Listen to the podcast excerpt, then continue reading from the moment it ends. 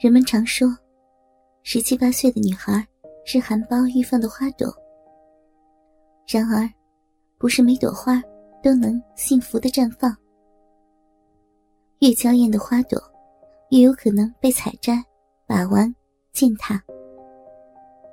杭城高级中学是杭城最有名的高中，每年高考重点大学的录取率都在全省遥遥领先。十八岁的李一桐是这所高中的高三学生。高二时，他还在另外一个城市上学。为了让女儿接受更好的教育，父母想方设法、拐弯抹角，找到了一个远房亲戚王海。王海是杭城高级中学的原副校长，早在八年前就退休了。可他毕竟是学校的元老。现在的几个校领导，过去都是他的老下级，因此，林一桐作为王老校长的亲戚，经过上下打点，总算以戒毒的身份进了这所学校。对戒毒生，学校是不安排住宿的。王海好人做到底，又答应让李一桐住到他家。只是象征性的收取一些房租和伙食费。当年，学校为了奖励有功人员，单独给他补贴，购买了一套学区房，紧挨着学校。王海自从退休以后，就一直住在这儿。一来方便回校参加退休干部活动，二来他老婆五十多岁。就因病离世，又因为老婆没有生育功能，王海膝下无儿无女，至今孤身一人。他也没什么牵挂，有这样一个三室一厅的房子，再加上丰厚的退休金，足够他过着衣食无忧的晚年生活。正所谓保暖思淫欲。王海平时看似悠哉悠哉，但其实内心躁动不安。常年没有性生活的他，六十八岁了，对性的渴望与日俱增。尤其看到年轻漂亮的姑娘，他都会独自意淫一番，最后靠打手枪自慰来解决。本来，他并不太乐意。为李一桐的转学帮这个忙的，但当李一桐的父母带着李一桐来见他时，他眼睛为之一亮，很快口气一转，爽快的答应了。眼前这个年轻俊俏的小姑娘，大约一米七二的身高，双腿修长匀称，精致的五官，白皙细腻的皮肤。宽大的校服并不能掩盖住发育良好的身体，长势喜人的胸脯挺立出优美的轮廓，纤细的柳腰下是微微翘起的结实美臀，浑身上下散发出一种无法描述的明星气质。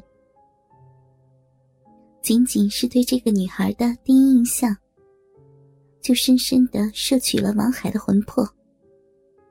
并让他在今后的日子里，做出了明知犯罪却又鬼使神差的疯狂举动。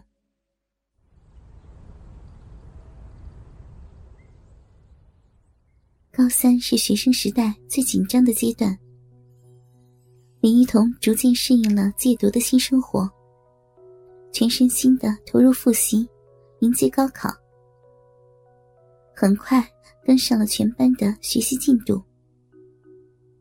每天高强度的学习是很自然的。好在有王海的照料，才有了充足的营养保证，身体状况一直保持的很好，哪怕一次小小的感冒都没有过。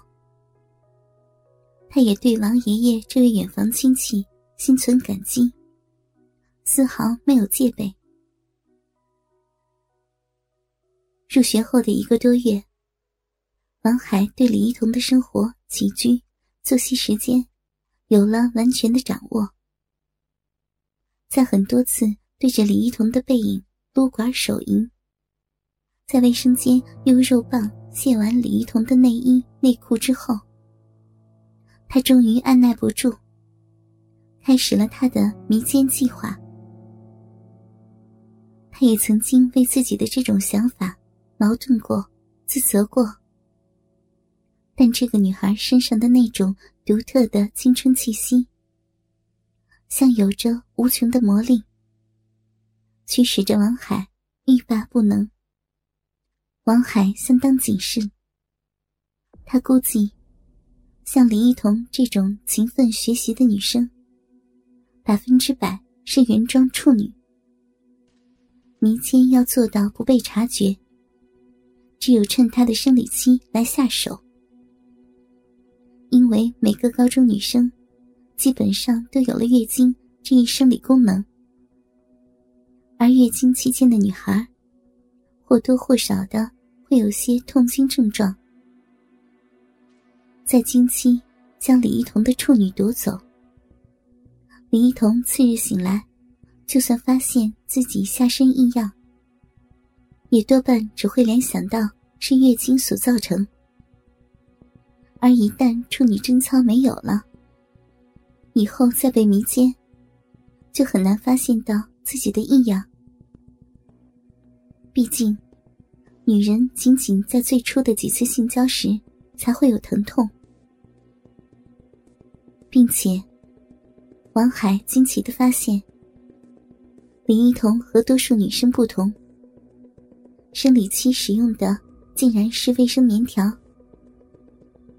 这让他只要发现浴室垃圾桶里多了一个卫生棉条的导管，就能在第一时间得知李一桐的月经来临。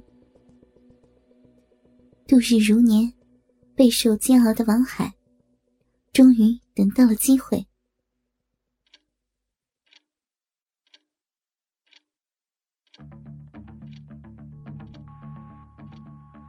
凌晨两点，王海的房间。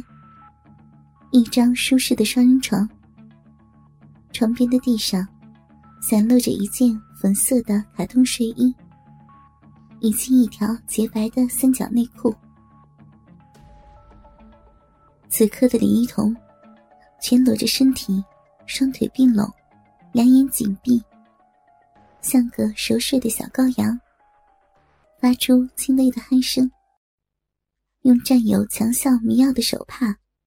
捂住女孩的口鼻，使其昏睡，再将女孩抱到了自己的房间。